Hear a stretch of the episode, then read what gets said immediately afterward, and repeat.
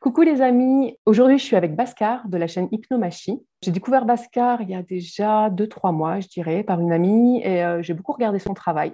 Il y a pas mal de choses qui ont attiré mon attention sur sa chaîne et euh, je, vais bien sûr demander une interview qu'il a gentiment acceptée. Bascar, je te laisse te présenter en quelques mots. Eh ben, bonjour Nathalie, bonjour à tous. Euh, donc voilà, je m'appelle Bascar, je suis le taulier de la chaîne qui s'appelle Hypnomachie. Euh, et voilà, donc euh, j'ai eu un parcours assez euh, éclectique, mais principalement centré autour des sciences humaines, psychologie, anthropologie, biologie essentiellement.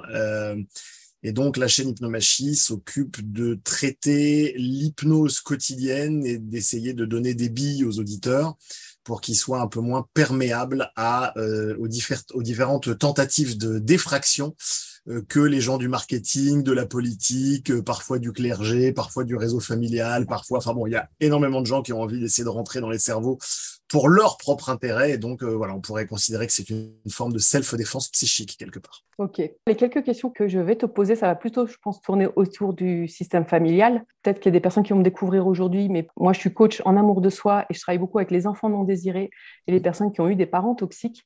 Et moi, c'est cette partie-là, en fait, qui m'a interpellée dans ton travail, c'est que souvent, tu évoques euh, le manque de papa, le manque de maman, euh, mmh. et puis aussi le concept de bonne maman et de bon papa. Mmh et j'avais envie en fait d'en savoir un peu plus sur tout ça, parce que dans ta chaîne, tu, évoques ces concepts-là. Tu veux bien nous, définir un peu ça? Ben, bon papa et bonne maman, euh, c'est simplement que, a priori, dans la nature, c'est des, des, grands archétypes, si tu veux, et je ne suis pas le seul à en parler. Euh, évidemment, Jung en parle, il n'est pas le seul non plus. en fait, la plupart des grands psychologues ou des grands euh, psychothérapeutes ont, fonctionné sur ces archétypes, qu'on retrouve d'ailleurs dans les grandes traditions spirituelles aussi. Hein, mmh. donc, donc c'est simplement la, la, continuité de ces grands archétypes euh, éternels. Alors c'est sûr qu'en 2022, euh, ça peut faire grincer des dents des, des, des espèces de, de, nihilistes qui voudraient tout déconstruire, mais c'est effectivement des outils thérapeutiques que j'utilise très très souvent au quotidien, bah parce qu'ils sont extrêmement fonctionnels pour moi. Alors définir définir euh, globalement, euh, l'énergie de la bonne maman, elle va s'occuper de prendre soin, d'être attentive, d'être présent à mmh. l'autre, d'être présent au facteur humain, de protéger, de de d'aider le petit à se, à se développer, à se nourrir, à s'occuper de ses besoins, etc. Et puis l'archétype masculin va euh, va s'occuper de, de, protéger, le, enfin de d'inspirer pardon l'enfant pour qu'il ait envie de sortir des jupes de sa mère, euh, va s'occuper de faire face au monde et de montrer à l'enfant comment est-ce qu'on fait face au monde malgré le fait qu'on nage dans l'incertitude la plus complexe, mmh. c'est la nature humaine, et que bah, malgré le fait que ce soit imparfait notre façon de faire face au monde, globalement ça tient, ça va bien se passer. Euh, voilà, il va s'occuper de la colonne vertébrale, il va s'occuper de, de, fournir un système de valeurs, un surmoi aussi, il va s'occuper de contenir l'enfant. Euh, ça et, plein d'autres choses. Donc comme, tu vois, là c'est très difficile de faire une, définition restreinte parce que on peut partir en arborescence sur chacun de ces deux pôles tellement c'est riche. Ouais, je m'en doutais. Pourquoi je te pose ces questions-là? Parce que euh, bah, tu, vois sur quel sujet je travaille forcément. Je m'adresse aux personnes quand même qui ont manqué de bonne maman et de bon papa, ou de l'un ou de l'autre, ou des deux à la fois, ça dépend.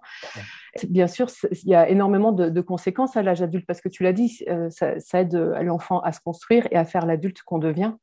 Dans, certaines de tes vidéos, j'ai vu que tu évoquais, enfin, as évoqué en tout cas plusieurs fois des femmes qui, ont, qui avaient manqué de bon papa.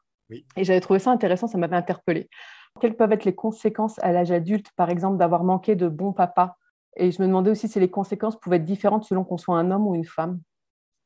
Euh, oui, bien sûr, les conséquences euh, vont être très très différentes parce que euh, aujourd'hui, il y a une espèce de mode de la symétrie. C'est-à-dire, mm.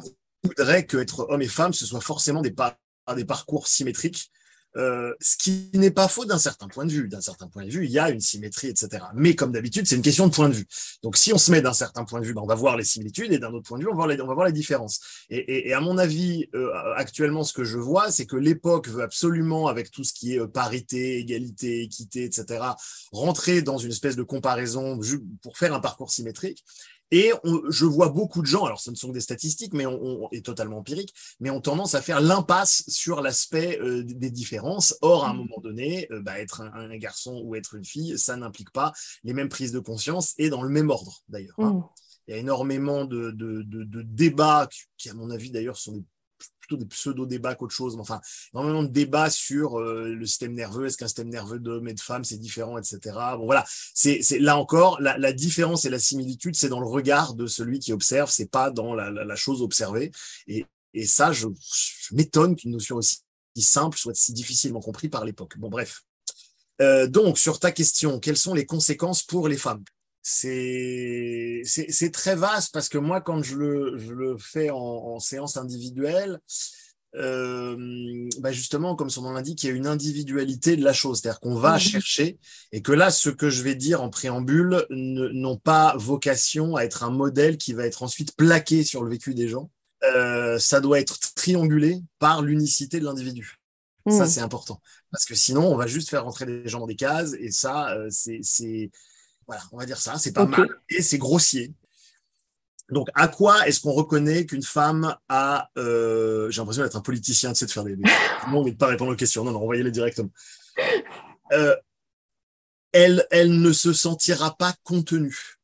Elle va avoir du mal à se trouver une colonne vertébrale. Elle va avoir du mal à se trouver des valeurs et un surmoi qui la transcende. Elle aura du mal à accepter quelque chose au-dessus d'elle dans, une vidéo, je parle d'une de mes jeunes patientes qui m'avait dit, mais après tout, pourquoi est-ce que ça marche comme ça? Pourquoi est-ce que ce serait la femme qui prend soin et pourquoi ce serait l'homme euh, qui devrait euh, faire face au réel? Pourquoi une femme, ça pourrait pas, etc.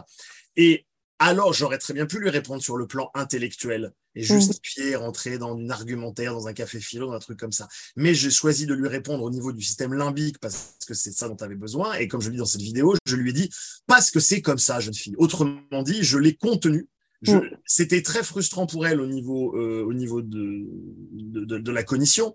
Et, et, et, Dieu sait que je, je sais à quel point c'est extrêmement frustrant d'avoir quelqu'un qui se cache derrière une posture d'autorité, etc. Mais à un moment donné, il y a aussi dans les rapports humains quelque chose qui est de l'ordre de la contenance. Et, et ça n'empêche pas, après, dans un deuxième temps, d'aller chercher au niveau du logos. C'est le rôle des gens qui font de la recherche, des universitaires ou de toute personne, même non universitaire, non universitaire, pardon, qui fait de la recherche sur ces, sur ces thématiques données, mais, euh, mais c'est dans un second temps. Parce que si on n'est pas contenu, on peut pas faire de la recherche. Parce que pour faire de la recherche, il faut déjà euh, se baser sur ce que les générations précédentes ont fait. Donc, ça veut dire déjà, faut, il y a une forme d'humilité à pas se croire le meilleur du monde, à réinventer la roue et à se rendre compte qu'il y a des milliers, voire des centaines de milliers d'êtres humains qui ont déjà fait, selon les domaines, qui ont déjà fait ce que nous sommes en train de faire et que se penser plus intelligent que tous euh, euh, en faisant l'impasse sur les connaissances qu'ils ont, euh, qu'ils ont accumulées pendant des siècles sur les cinq continents, à un moment donné, il y a là une forme d'orgueil et d'ubris terrible, et, et ça, c'est un manque de contenance, justement. Et donc, quand on a cette espèce d'orgueil de dire, moi, je vais tout, moi, moi, moi, moi, je vais tout faire tout seul, sans jamais m'appuyer sur qui que ce soit d'autre, eh ben, il y a, y a un endroit où justement ça peut être le signe d'un manque de contenance. Alors si c'est à l'adolescence ou en tout début d'âge mm. adulte, c'est normal. Un ado oui. qui dit pas moi, moi, moi, euh, allez, allez vous faire foutre les vieux, euh, c'est c'est normal, c'est sain, il n'y a pas de problème.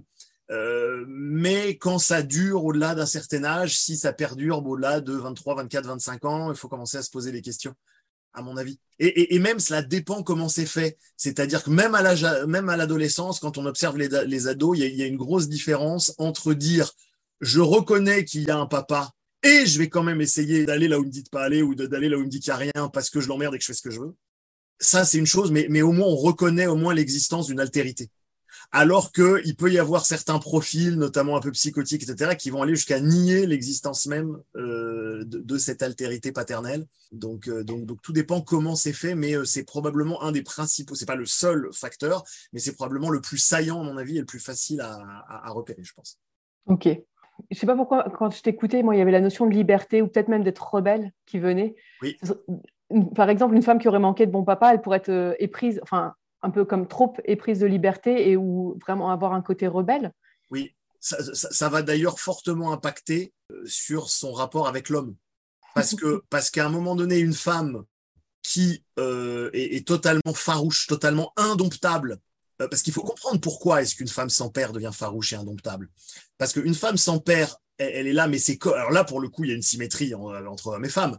donc je vais parler de jeunes en général, indépendamment du sexe. Un, un jeune sans père, c'est de la vie à l'état brut. Il y a une forme de toute puissance euh, qui, qui, peut monter à la tête ou le sentiment de toute puissance qui peut littéralement monter à la tête.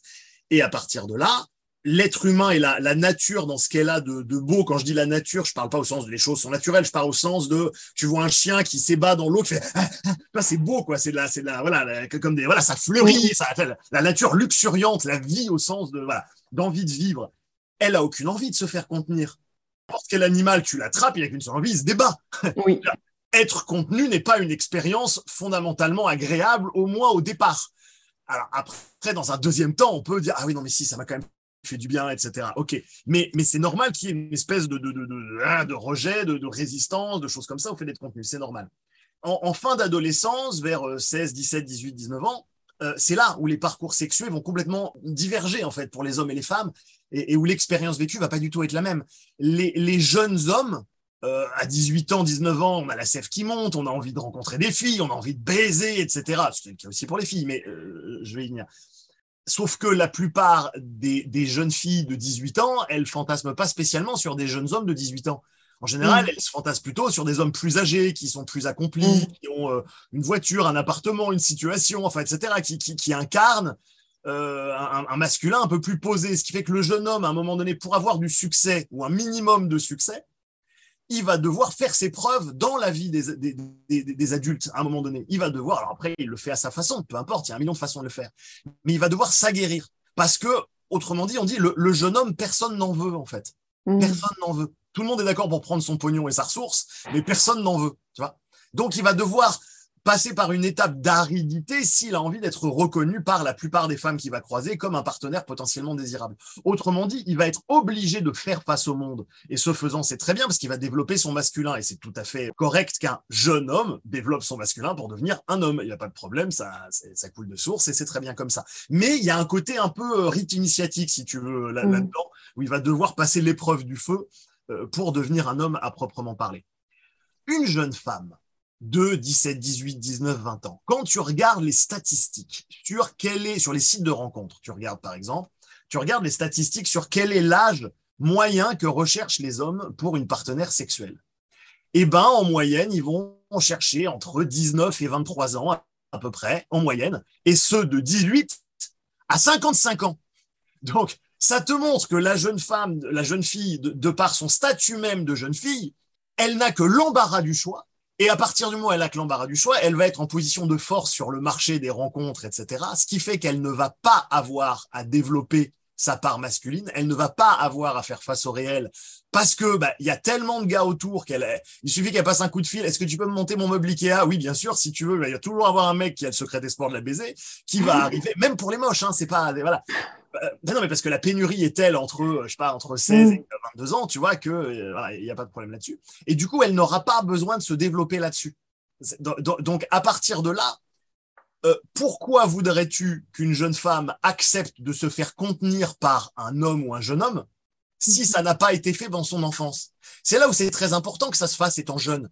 Parce que quand la jeune fille, en général, la jeune fille à 8 ans, 9 ans, 10 ans, l'enfant, elle regarde son papa avec des grands yeux, il lui vient même pas à l'idée de rentrer en conflit réellement ouvert avec, enfin, pas plus qu'un jeune homme, etc. Il n'y a pas de problème. Mais quand la puberté arrive, là, vers 12, 13 ans, etc., là, si jamais elle a, la chance de se faire contenir, elle va détester ça, évidemment, mais euh, comme, un, jeune homme qui, je lui dis, va dans ta chambre, c'est désagréable pour les deux, il n'y a pas de problème. Mais quand elle va se faire contenir à ce moment-là, même si c'est désagréable, elle va se rendre compte qu'elle n'en meurt pas. Et le fait qu'elle n'en meure pas et qu'elle se fasse contenir de façon récurrente et répétée par son, par son père ou par quelqu'un qui fasse le rôle de père, hein, c'est ce qui compte, c'est quelqu'un qui incarne ça. On peut même se faire contenir par une femme, ce qui est du masculin dans chaque femme. Et réciproquement, c'est juste plus difficile euh, parce que spontanément, une femme, à moins qu'elle ait un énorme déséquilibre entre ses énergies masculines et féminines, elle va plutôt avoir tendance à dire ah qu'est-ce qui se passe ma chérie, comment ça va, etc va vouloir essayer d'arranger la situation au lieu de dire bon allez ça suffit monte dans ta chambre et tu redescendras quand tu seras calmé mais donc c'est toujours une question d'équilibre, c'est toujours une question de nuance, vraiment, c'est mm. toujours une question d'ajustement de, fin, c'est pas une question de... Énormément de gens, quand je parle de ces sujets, je n'aime pas du tout parler de ces sujets sur Internet, je le fais vraiment parce que tu me poses la question, et euh, ok, tu m'invites, je me plie à ce jeu si tu veux, hein. mais énormément de gens, j'ai vu dans les commentaires, se sont tellement fait euh, brainwasher sur ce sujet, se sont tellement fait laver le cerveau sur ce sujet que ça déclenche des réflexes de protection, etc. Et en général, le propos n'est pas entendu, il est caricaturé. Et ensuite, je sais que c'est un propos qui est difficile à entendre pour beaucoup de gens parce que le propre, quand on n'a pas eu de père, c'est qu'à un endroit, ça a fait très mal, à un endroit, c'est un manque, et, quand quelqu'un comme ça, alors qu'on se traîne sur YouTube, nous met le, nez dans notre manque, bah ça déclenche, ça peut déclencher chez certains. Certains vont dire ah oui, ok, ils vont, elles vont réussir à en jouir, mais d'autres vont, euh, vont euh, comme ça parce que il y aura pas assez de douceur dans la manière de l'amener, il y aura pas assez de choses comme ça, et c'est pour ça que c'est souvent des thèmes que je préfère amener dans l'ambiance feutrée d'un cabinet mmh parce que je peux mettre le, prendre le temps de me connecter à l'interlocuteur, prendre le temps de mettre la bonne maman, qui, qui, qui la personne est dans son unicité pour respecter son rythme. Pendant que je t'écoutais, il y avait aussi l'inverse qui m'est venu. Tu sais, des fois, il y en a qui ont des pères euh, trop autoritaires. Mmh Et euh, du coup, là, autant tout à l'heure, on, parlait de manque de bon papa, mais si on a un père qui est trop autoritaire, oui. du coup, c'est comme si on avait trop de bon papa ou... Ah ben non, c'est trop de mauvais papa. D'accord, ah oui. Par définition, un père autoritaire n'est pas un bon papa. Quand on avait, quand on était au lycée ou au collège et qu'on avait euh, ce prof qui arrivait et qui disait ah ça suffit et qui gueulait comme ça, il était peut-être autoritaire, mais il n'était pas respecté. Ça n'avait rien à voir avec ces, gens qui arrivaient, qui, qui, de par leur simple présence obtenaient le respect de la salle sans avoir besoin d'être autoritaire. L'autoritarisme est un signe de, de, de défaillance dans l'installation de l'énergie papa. Oui, je vois. Est-ce que tu veux dire, et à ce moment-là, on n'a pas de respect, mais on a la peur en, face, ce qui est souvent confondu d'ailleurs, peur et respect. Ça n'a rien à voir. Ça n'a rien à voir, et j'aurais bien envie de faire une métaphore politique avec l'air du temps, mais je m'abstiendrai, tout le monde aura compris. Merci. Mais euh, ça, me, rappelle euh, cette expression que tu as dû beaucoup entendre aussi des fois d'adultes qui disaient Ah, mais elle n'a même pas peur de son père ou elle n'a pas peur de, sa mère. Mais de, dire ça à propos de ses parents, et souvent, on, enfin, genre, on trouvait ça à une époque normale d'avoir peur de ses parents. Et moi, je sais que maintenant, quand j'entends dire ça, genre, oh, elle n'a même pas peur ou il n'a pas peur, je suis là à réagir. Je dis, heureusement que, enfin, que l'enfant n'a pas peur de ses parents. Je vous rendais compte quand même de ce que ça implique d'avoir peur de ses parents. Enfin, mais à une époque, on confondait vraiment énormément ça, quoi, le respect et la peur. Enfin, c'était il y a longtemps. Je, différencierais personnellement deux types de peur. Une peur qui mm. n'est pas souhaitable et une peur qui est souhaitable. Euh, une peur qui n'est pas souhaitable, c'est la peur ancrée, la peur engrammée, la peur qui est le mmh. résidu de traumatisme que l'on peut faire par des sévices physiques ou par du chantage ou par de l'intimidation ou par des privations. C'est avec cette peur que euh, était tenu autrefois, euh, par, exemple en Inde ou dans d'autres euh, civilisations, le système de caste. Mmh. Mais chez nous aussi. Enfin voilà. Donc cette peur effectivement n'est pas souhaitable. Elle, elle, détruit le cerveau des enfants. On le sait. On a les études là-dessus. Là pour le coup, il n'y a pas vraiment de débat, hein, même dans la communauté scientifique sur ce sujet-là. J'ai dans mes archives des, des, des photos d'IRM de cerveau comme ça. C'est un désastre. Hein. Mais il y a une peur qui me semble juste, qui est une peur organique qui est une peur qui est la conscience lucide que, en effet, ton père, et notamment quand tu as 8 ou 10 ans, est tellement plus fort que toi physiquement qu'il pourrait, en termes de capacité, te tuer. Oui, il pourrait. C'est pas parce qu'il peut qu'il va, c'est pas mhm. parce qu'il est dangereux qu'il est hostile, mais c'est un pan du réel qu'il convient, à mon avis, de ne pas oblitérer complètement. Mais, mais c'est, je pense que c'est du même ordre qu'un enfant qui joue avec un lion je pense à ces enfants qui ont été élevés là-dessus. Il joue avec un lion. Il est en sécurité avec son ami le lion. Ça se passe très bien quand il va voir le lion. Il fait ouais, machin, il prend dans les bras, il, il joue. Et toute leur vie, il joue et il n'y aura jamais de problème. Mais il est conscient que c'est un lion. Hmm. Et ça, si on perd ça, on perd quelque chose. Je dirais, on perd quoi, par exemple?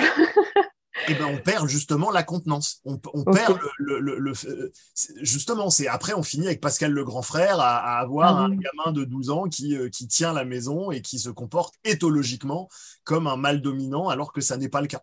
Ouais, je vois ce que tu veux dire. Et nos sociétés qui ont complètement fait l'impasse sur la violence et qui essaient de l'invisibiliser euh, sont en train, de ce point de vue-là, de, de, créer des générations entières d'êtres humains d'élevage euh, qui sont littéralement coupés de ce pan de la réalité. Mais j'en parle abondamment sur la chaîne. Ok. Il s'agit de sortir d'une vision binaire gentil-méchant. Oui. avec la violence. Je le précise parce que quand on est dans une réception binaire des informations, on n'est pas en train d'activer ses lobes frontaux.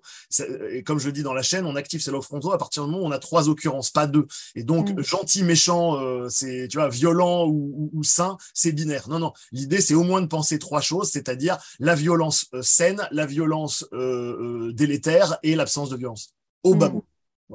Ok, merci pour cette précision. Euh, du coup, là, je voulais parler de la, de la bonne maman aussi. Ouais.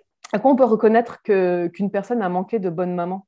Alors, euh, d'une manière générale, elle aura énormément de mal à prendre soin d'elle, hmm. à s'écouter, à, elle se fera violence, elle, se traitera comme un, en termes de carottes et de bâtons. Enfin, surtout de bâtons, en fait. Euh, mais dans une certaine mesure, même les carottes, c'est déjà de la mauvaise maman, en fait. Oui. c'est plus subtil. c'est la moins mauvaise maman, mais c'est de la mauvaise maman quand même. Donc après, tout va dépendre euh, si tout va dépendre s'il y a eu personne ou s'il y a eu euh, ou s'il y a eu du papa euh, quand même. Est-ce qu'il y a eu du est-ce qu'il y a eu du bon papa et de la mauvaise maman? Est-ce qu'il y a eu du mauvais papa et de la mauvaise maman? Est-ce qu'il y a eu pas de papa et, et, de la mauvaise maman? Et tout ça, ça va donner plein de combinaisons terribles moi-même qui viens euh, aussi en, parallèle à tout ce qui est sciences humaines, psychologie, euh, je travaille beaucoup tout ce qui est arts martiaux. Mm. Euh, dans les arts martiaux, en tout cas, si on n'y fait pas attention, c'est un nid de d'hommes qui ont eu pas de maman et du mauvais papa. Et, et, ça fait des gars, c'est les caricatures du mec un peu viriliste, masculiniste. bas du front, tu vois, qui dit la place de la femme c'est à la cuisine, sans, sans, sans aucune euh, nuance, aucune finesse, euh, tu vois, ou, qui considère la femme comme un objet, mais parce que mm. lui-même se considère comme un objet et que, et que lui-même est totalement coupé de son intériorité, de ses émotions, de, de, sa sensibilité, et, et, où du coup il ne peut être avec les autres que dans un rapport de domination. C'est aussi le, le, mindset de la plupart de nos hommes politiques. Donc des personnes qui n'ont pas eu de maman et beaucoup de mauvais papas, c'est bien ça? C'est ça. Bah oui, parce qu'en fait, on ne sait pas prendre ni soin de soi, mais du coup, on ne sait pas prendre soin davantage des autres. Mm. Et si on ne sait pas prendre soin des autres, bah, la masculinité, bah, c'est ce qu'on appelle la masculinité toxique, en fait, à un moment donné, tout simplement. Ok, ouais, c'est très clair, merci. Non, quoi que les symptômes que, enfin les symptômes, si c'est un bon terme, euh, que tu viens de décrire, s'appliquent autant aux femmes qu'aux hommes par rapport au manque de bonne maman? Je dirais pas que c'est les mêmes, non, parce que parce que le, le, féminin a quand même un instinct s'occuper des enfants et prendre soin du noyau familial proche, c'est quand même inscrit littéralement dans le fonctionnement biologique de la femme. Hein. Je veux dire, mmh. euh, vu les déferlantes hormonales euh, en termes d'ocytocine et autres qu'il y a après l'accouchement, par exemple, ou, mmh. euh, ou après le sexe, etc. Enfin, je veux dire, il faut savoir qu'il suffit qu'on stimule un petit peu les, les tétons d'une femme pour qu'elle sécrète de l'ocytocine quand même. Hein. Donc, mmh. un endroit, c'est une machine à ocytocine, la femme. Donc, ce, ce genre de choses fait que une femme qui n'a pas eu de bonne maman, elle va quand même jouer à prendre soin sans y arriver. Ça va faire la mère juive, si tu veux, si je parle simplement en termes d'archétype. Ça va donner de la mère juive, c'est-à-dire ça va donner de la maman qui va prendre soin, mais non pas pour l'enfant, mais pour elle. C'est-à-dire qu'elle sera, comme elle, comme elle n'a jamais pu avoir le modèle d'une femme qui était réellement centrée sur l'enfant, c'est-à-dire sur elle, alors elle va jouer à la maman, mais en restant centrée sur elle-même. Je ne sais pas si je suis clair. oui, moi, ça me semble clair en tout cas. Je, voudrais le reformuler. Avoir une bonne maman pour une femme, c'est avoir la chance de pouvoir avoir un modèle qui nous enseigne qu'est-ce que c'est de se centrer réellement sur l'autre. Sinon, la personne, la, femme qui n'a pas eu de bonne maman, va singer ça, elle va en prendre les atours, elle va en prendre les habits, mais dans ses, ses oripeaux maternels, elle ne va pas réussir à délivrer à l'enfant une forme d'amour euh, qui respecte son rythme et qui, voilà, elle va prendre le biberon, elle va dire Tiens, moi, t'as vu, je suis une bonne mère, je nourris mon enfant alors que l'enfant est mm. en train d'étouffer. Et, voilà, il va y avoir des, problèmes de trop près ou trop loin et, de, et de posologie et de quantité qui, ne sera pas juste en fait. Mm. Ok. Du coup, par rapport aux histoires de bonne maman, bon papa, je crois, ou de mauvaise maman, mauvais papa, je crois que c'est bon. On a bien fait le tour. Les personnes vont pouvoir, euh, en tout cas, mieux reconnaître et réussir à faire un peu les, les mix parce qu'effectivement, il y a plein de combinaisons comme tu l'as dit, qui vont avoir des conséquences différentes à chaque fois. J'avais envie de te parler effectivement de, vide, enfin dans tes vidéos, tu parles beaucoup de vide de soi et de plein de soi. Et j'imagine que bien sûr, le vide de soi est créé ben, au cours, enfin, au cours de l'enfance, si on a manqué de bons papas, de bonnes mamans, ou si on a eu trop de mauvais papas ou trop de mauvaises mamans, ou le sans papa, sans maman, toutes, ces, toutes ces combinaisons, euh, ça génère du vide de soi. Et je me demandais, mais est-ce que du coup, là, on va passer à la phase conseil, les conseils de Bascar. Qu'est-ce qu'on peut faire pour euh, essayer de, enfin, de passer en plein de soi, de peu à peu faire le plein de soi? On ne peut rien faire. Euh, on peut rien faire. C'est pour ça que j'ai aucun conseil à donner là-dessus. Euh, simplement d'être, d'observer si on agit depuis un vide de soi, et c'est tout le propos du travail que je, hmm. Je, propose. Euh, c'est simplement, enfin, rien que le mot travail déjà, ça, sous-entend qu'on peut faire des choses. Non, c'est simple, simplement d'être lucide, simplement de voir. De, de voir qu'on est en train d'agir depuis un vide de soi, de voir qu'on est en train de répéter compulsivement des choses, et surtout ne rien essayer de changer. Parce que si on essaye de changer quoi que ce soit, euh, eh bien, il y a le, le, le, le, le, risque que justement on agisse et on essaye là encore de changer depuis toujours le même vide de soi. Mmh.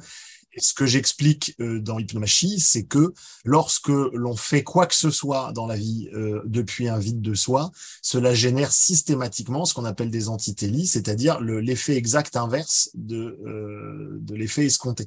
Donc c'est pour ça qu'il faut, il y, a, rien à faire. Il y a, rien à faire.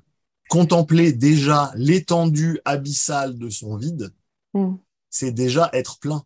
Mais euh, voilà, c'est une forme de contemplation et, d'accueil de son vide. Parce que l'immense majorité des gens qui n'ont pas été entraînés cérébralement à ça, préparés cérébralement à ça avec les méthodes euh, adaptées, passent littéralement leur vie à essayer de compenser ces vides, de fuir ces vides. Euh, ça, c'est lié au système d'alarme et au système de survie archaïque de la cellule de l'individu, qui est que quand à un moment donné, tu as cru mourir à cause de quelque chose, mm. eh ben, ça crée une empreinte, ça crée une espèce de trauma, et à partir de là, eh ben, le, le, système euh, archaïque de l'individu va tout faire pour éviter de réitérer l'expérience. Le problème, c'est que si je croise à un moment donné euh, une nana euh, aux yeux bleus avec des cheveux grisonnants quand je suis gamin, et que cette nana-là, je sais pas, c'est une babysitter et qu'elle me mm. nourrit pas, et que j'ai l'impression que je vais crever de faim parce que parce qu'elle a oublié de me nourrir cette conne, etc. Alors que moi j'ai, je sais pas quel âge, mais vraiment mm. tout tout petit, et ben, à un moment donné, je, vais ressentir, et je ne saurais pas pourquoi en ta présence, euh, euh, un, sentiment d'insécurité, etc. Et je vais, repartir, je vais dire, ah, je sais pas pourquoi, mais je la sens pas, en fait, cette nana-là. Mm et, où c'est ce qui se passe, euh, c'est ce qui se passe très souvent. Et après, souvent, c'est beaucoup plus sophistiqué que ça, et les gens vont empiler des mécanismes d'évitement, des mécanismes de compensation, des mécanismes de diversion aussi, et, ça nous amène très vite à toute la société du spectacle, qui, euh, justement, euh, bah, toute la société du divertissement, qui est si prolixe aujourd'hui dans nos sociétés occidentales. Ok. Donc en fait, finalement, si jamais on a eu euh, enfin, des mauvais parents et qu'on a eu du mal à se construire, tout ce qu'on, enfin, ce qu'on peut faire, c'est, enfin, si on a ce vide de soi, c'est simplement de le contempler oui. et de l'accueillir. Bah, de toute façon, tout le reste, ne, tout le reste n'amènera qu'à toujours plus de vide de soi. Ouais. C'est-à-dire que si je rentre chez moi après une journée de boulot et que euh, je me dis ah j'aimerais bien faire euh, un projet qui me tient à cœur, etc., que je fais sur mon temps libre, mais que je suis épuisé, épuisé, et que là, tu vois, j'ai pas, et puis que mon chef, il m'a gonflé et qui m'a gavé, que j'avais envie de, lui mettre la tête dans la fenêtre et tout. Et ben plutôt que de me forcer, il y a plein de gens, ils vont se forcer à faire le projet, tu vois, mm. en mode j'ai pas de j'ai pas de maman, mais j'ai du papa, donc allez vas-y on y va, vas-y on a, on a dit qu'on le ferait, alors on le fait, tu vois, et aucune écoute de soi et de son monde intérieur. Euh, et il y a d'autres gens qui vont tomber de l'autre côté et qui vont euh, mettre de la maman et, zéro papa et qui vont dire ah j'avais dit que je le ferais mais tant pis. Je me mets devant le PC je me mets une série Netflix en bouffant de la glace et, euh, et, je, suis en train de prendre un kilo alors que j'avais dit qu'il fallait que j'en perde quoi tu vois. Et, en fait ça c'est deux manières de, de, de ne pas se poser vraiment avec soi. Avec soi ce qu'il y a à ce moment là c'est ah je suis épuisé. Ah je suis épuisé Ok, donc tu aurais, envie là de prendre un temps vraiment ressourçant pour toi. Ouais, ouais, ouais, ouais.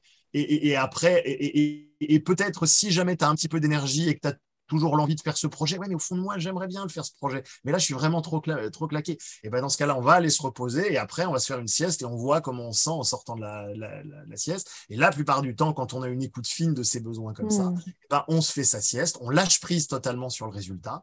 Et, une fois qu'on a vraiment lâché prise sur le résultat et qu'on a fait sa sieste, en général, on sort de sa sieste bien gentiment et puis on fait genre, bon, bah, je vais dîner, puis je vais me mettre un peu, bon, j'aurais voulu y passer trois heures, là, je vais passer que une heure à le faire au lieu de trois. Mais en général, cette heure, elle va être qualitativement très élevé parce qu'on a été Mm. bien reposé et qu'en fait, on s'en fout de passer trois heures sur un projet. Ce qu'on veut, c'est avancer le projet. Donc, euh, donc tout va bien. Et au pire, on dira, bah, j'ai explosé les deadlines. Oui, bah, c'est pas grave. Enfin, je veux dire, c'est- Mm. Et alors, je prends mon temps. Et alors quoi? C'est quoi le problème avec le fait de faire prendre son temps pour faire des projets dans la vie? Enfin, tout va bien. Tu viens de nous donner une réponse, en fait, aussi d'écouter ses besoins. Ça, j'en parle énormément aussi euh, dans mes accompagnements, puisque je me suis aussi formée en CNV. Et c'est vrai que c'est quelque chose qui m'a énormément aidé, en fait, d'écouter mes émotions, de comprendre quels étaient mes besoins et de Oui. développer cette écoute très fine de moi. Oui. Et, euh, et une écoute juste, j'ai aussi envie de dire, parce que des fois, on s'écoute mal. C'est vraiment bien l'exemple que tu as donné de dire je vais me reposer, mais finalement, on ne se repose pas, on se fout devant Netflix Mm. et on ne se repose pas. Ça me rappelle des vieux débats que j'ai pu avoir avec certaines personnes qui disaient Oh, je suis fatiguée. Je dis Oui, mais tu viens de passer 4 heures à regarder Netflix. Quoi. Mais il y a un moment, ça, c'est pas reposant. Mais, mais c'est là où tu vois qu'il y a des niveaux de bonne maman Mm. et que Netflix, si tu veux, je le caricature, mais quand tu étais gamin et quand tu étais gamin et que tu demandais l'attention de ta mère et que Mm. ta mère, elle te mettait devant un écran pour avoir la paix, qu'elle qu'elle- qu'elle t'y mettait activement en disant j'ai pas le temps mon chéri, tiens voilà, on te met devant la télé, ou qu'elle était simplement pas là et que le gamin pour s'occuper regardait la télé, mais au final c'est Mm. vrai, il finit par associer l'écran avec le- le- le- la bonne maman qu'il recherchait. Et c'est ça son expérience. Donc ça veut dire derrière que subconsciemment, quand il va chercher à se faire du bien, il va naturellement essayer de recréer les, conditions qui sont ancrées pour lui en termes de bonne maman, euh, indépendamment de est-ce que ça le recharge réellement. Parce que euh, euh, voir réellement si ça le recharge, c'est de l'ordre du néocortex, des, lobes frontaux. Aller chercher dans ce qu'on connaît déjà parce qu'on n'en peut plus qu'on se descendre, de se détendre, c'est de l'ordre du limbique en fait. Mm. C'est d'où l'importance de savoir qu'est-ce qui est activé chez nous à quel moment en termes de structure cérébrale, parce que sinon on peut se faire piéger très facilement. Et c'est justement euh, là-dessus que vont jouer, euh, bah, par exemple, Netflix, pour, pour ne parler que, que d'eux. Ok. Et du coup, juste pour expliquer aux personnes qui nous regardent, qui connaissent peut-être pas les, les fonctionnements du cerveau, dans le limbique, on est dans, dans l'ordre du réflexe, euh, même peut-être des réflexes conditionnés. Ouais, Oui. quand, on, quand on agit sans trop réfléchir, par habitude, etc., on est dans le cerveau limbique. Tout à fait. Ok. La, la question que je voulais te poser aussi, c'est euh, par rapport aux enfants non désirés, il y a une notion bon, qu'on retrouve de toute façon largement dans notre société, le mérite, Mhm. mais je crois qu'il est encore plus fortement ancré chez l'enfant non désiré. Mhm. Euh, parce qu'inconsciemment, l'enfant non désiré pense qu'il ne mérite pas la vie et il en fait des caisses pour prouver qu'il mérite la, la vie et l'amour de ses parents. Donc c'est vraiment, un, on va dire, euh, un, un grand, un grand schéma qu'on retrouve chez l'enfant non désiré. Est-ce que tu veux bien nous parler du mérite? Le, le mérite, déjà, c'est une arnaque. Dé- Déjà, c'est une arnaque de base. C'est-à-dire que, surtout dans le cas de problématiques liées à des enfants non désirés, etc., je me joins à tout ce que tu as dit précédemment, le mérite, c'est une arnaque où l'enfant, lorsqu'il se rend compte qu'il évolue dans un environnement non aimant, plutôt que de le voir comme tel, parce que ça n'est qu'un enfant, ça n'est pas encore un Mhm. homme, il n'a pas encore développé sa part masculine, qu'il soit homme ou femme d'ailleurs mais, mais c'est trop en fait. Ré- réaliser que bah non en fait, euh, au fait, euh, Raoul, on t'aime pas. On te l'a pas dit, hein, ta mère et moi, mais on t'aime pas et on t'a jamais aimé. Tu vois, c'est beaucoup trop violent en fait pour un système, pour un petit cœur comme ça qui est en train de se former et qui a pas encore la capacité de se mettre à distance de ses émotions, qu'il les subit comme un torrent, etc.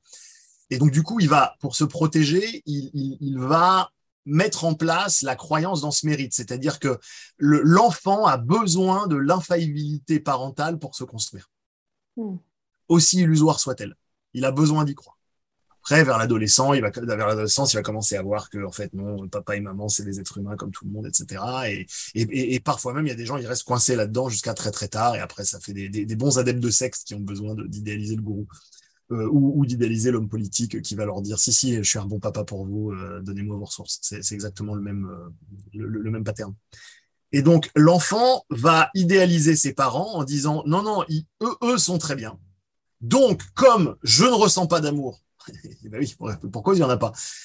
Et comme l'autre est, est, est, est parfait, eh ben, l'équation peut, peut parfois se résoudre euh, en, en, disant justement, bah, c'est moi qui euh, ne mérite pas, c'est moi qui suis pas assez, c'est moi qui devrais être plus ceci ou moins cela. Donc là, après, il y a une grande variété de, de personnalisation de la chose euh, pour résoudre cette équation, mais ça peut amener donc à croire dans le mérite et que l'amour se mérite et que ça veut dire j'ai pas fait assez j'ai pas obtenu assez de résultats, ça peut être une des configurations possibles. J'ai pas obtenu assez de résultats comme ça dans la vie euh, pour mériter l'amour et donc logiquement, euh, comme ce qui a ce qui a sauvé la vie aux gens à un moment donné, bah le cerveau étant une feignasse, j'arrête pas de le dire sur hypnomachie, on va on va recycler les, les vieux schémas de neurones mmh. qu'on a déjà et, et, donc du coup, une fois adulte, on va se dire simplement ah bah j'ai pas tel truc dans la vie, bah il faut que j'en fasse plus pour mériter plus et, et, et, ça, ça va amener très vite les gens à, à se ça amène dans des burn-out parce que parce qu'après on va pas respecter son rythme et on va on va essayer d'en faire des caisses toujours plus, toujours dans le faire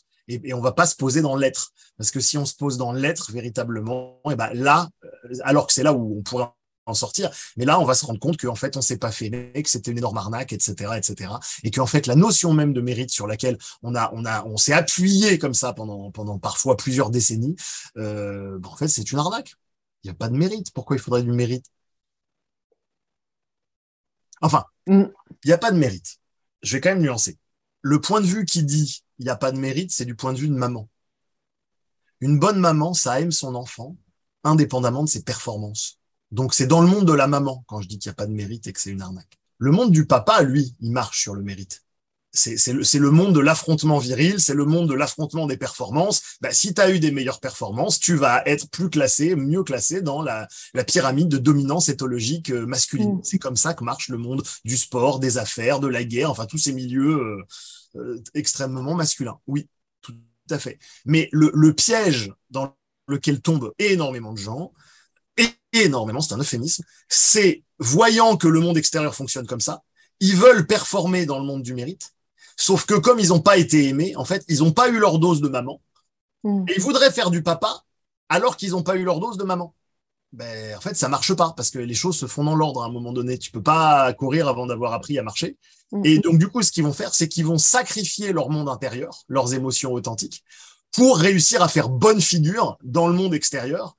Et en général, ça va très médiocrement marcher parce que, ben parce que pour faire bonne figure, si tu veux, si je continue avec une métaphore de l'athlète, euh, si jamais je considère que la vie est une compétition sportive, euh, tu comprends bien que j'ai beau passer en force sur moi et faire ah et donner tout ce que j'ai, j'aurai toujours moins de résultats que quelqu'un qui a été choyé, aimé, bien nourri, entraîné avec les meilleurs spécialistes, etc., qui a eu son compte de sommeil, enfin, tu vois, où il y a eu ce petit cocon maternel là, et qui lui aussi va faire ah parce que lui aussi il veut gagner.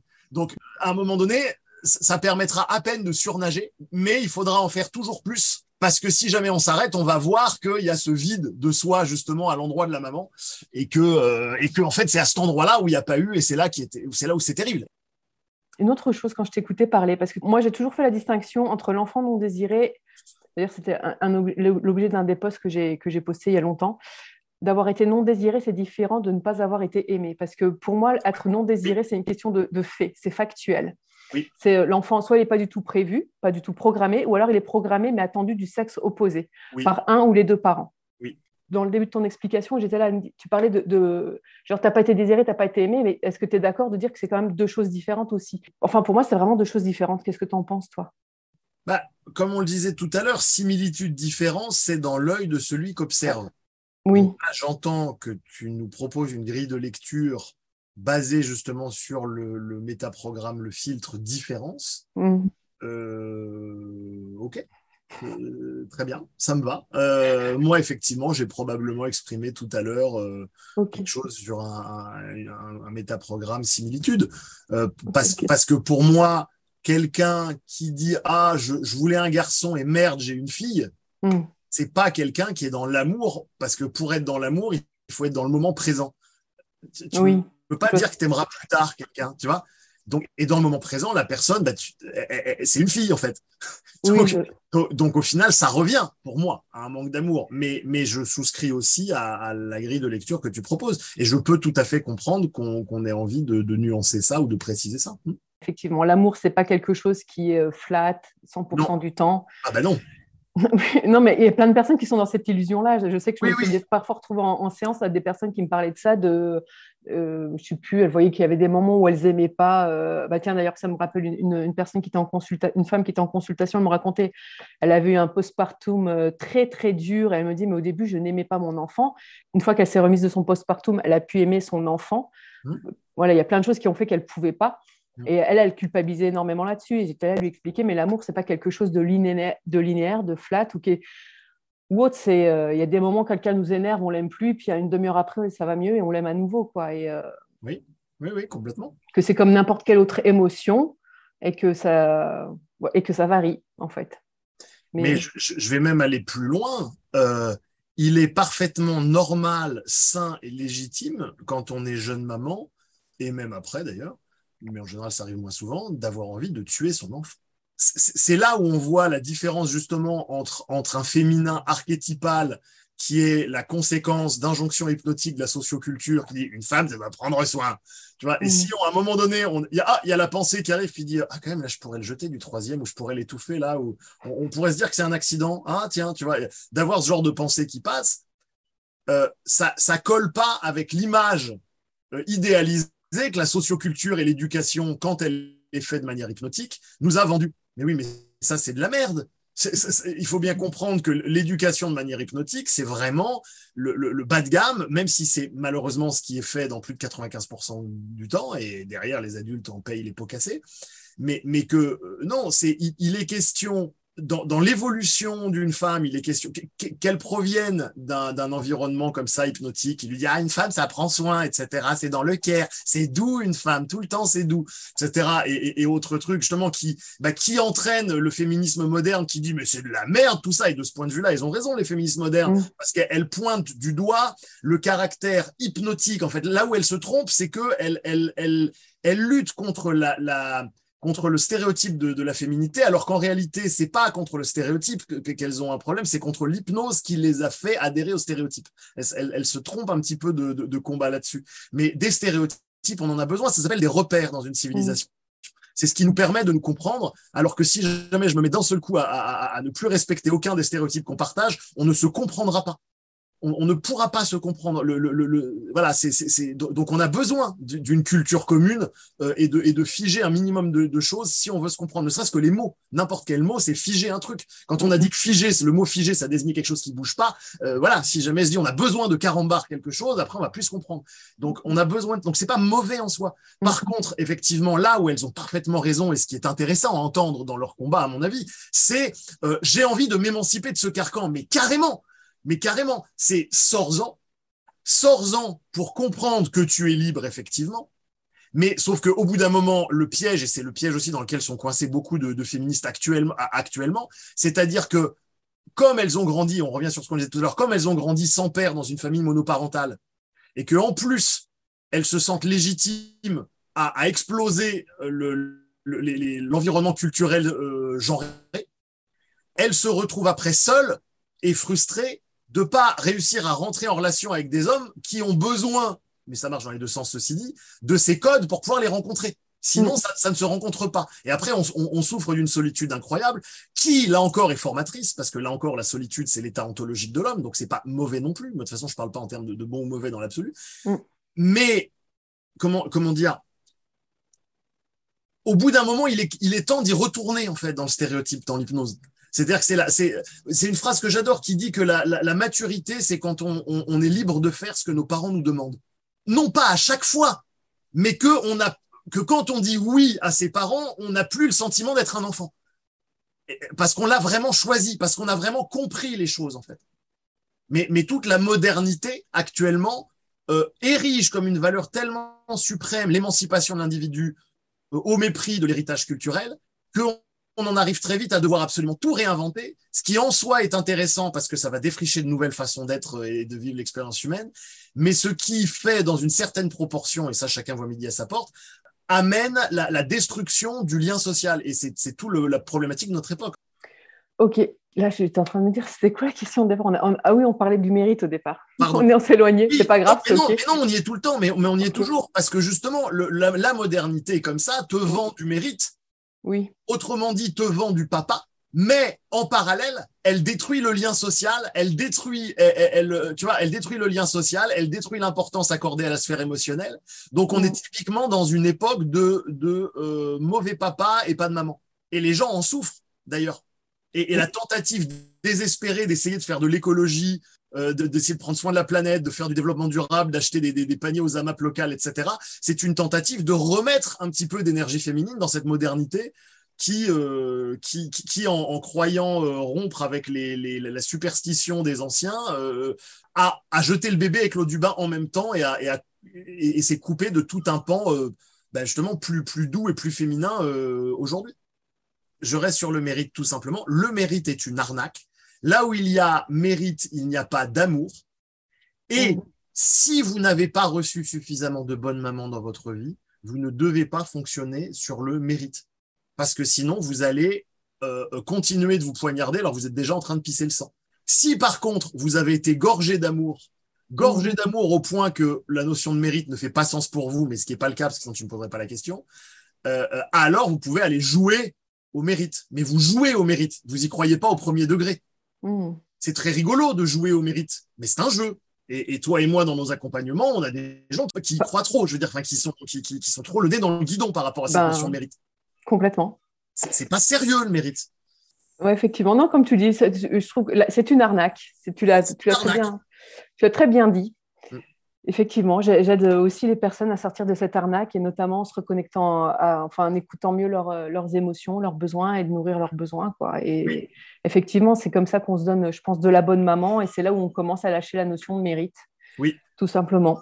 Ben oui parce qu'on n'est on n'est pas là pour se défoncer au travail jusqu'à avoir un ulcère dans la vie. Enfin, je veux dire, enfin, sauf, sauf si c'est votre truc. Si les gens me regardent droit dans les yeux sans trembler des genoux en disant ouais, moi c'est mon truc, je les laisse. Euh, ok, très bien. Oui, mais à ce moment-là, ils ne développent pas d'ulcère, hein, je pense pas. Quand tu t'éclates au travail, euh, que tu t'épanouis, et que, je sais pas, admettons, tu, tu nourris une mission, euh, ta mission de vie ou quelque chose qui est plus grand que toi, tu... il y a un moment, tu es capable de t'écouter et, et tu t'épuises pas. Oui. enfin, mais ouais, ouais, ok, on est d'accord. Bah, écoute, merci beaucoup Pascal pour, euh, pour toutes ces réponses. Est-ce qu'il y a une dernière chose que tu aimerais ajouter, que tu n'as pas eu le temps de dire et que tu trouves importante? Euh, Oui, euh, la mission de vie et ce qui est plus grand que nous n'est pas plus important que nous. Ah, C'est-à-dire ça, ça c'est aussi un autre piège dans le milieu développement personnel, mm. coaching, PNL, quand on fait la, mission de vie. Hein. donc c'est, en tout cas moi tel que je la comprends, pour moi la, mission de vie c'est un concept qui vient de la PNL et qui justement aide à montrer sa zone optimale, etc. Machin, ok. Euh, mais ça, ce sont des outils de coaching. C'est encore des outils dans le faire. Mm. Je suis le premier à adorer quand je suis dans ma mission de vie. Mais petit à petit, au bout d'un moment, il y a un autre espace au-delà de la, mission de vie où on se rend compte que la mission de vie, c'est simplement le jeu préféré de l'ego et que tout ça n'est pas sérieux non plus. C'est juste le meilleur jeu auquel on peut jouer. Mais ça reste un jeu. Il y a un autre espace après plus subtil de, de respiration ou tout ça. Mais c'est très rigolo, c'est un, un, jeu très rigolo. Ça marche. Merci beaucoup, Bascar. Ok, avec plaisir. Et au revoir. Salut les amis.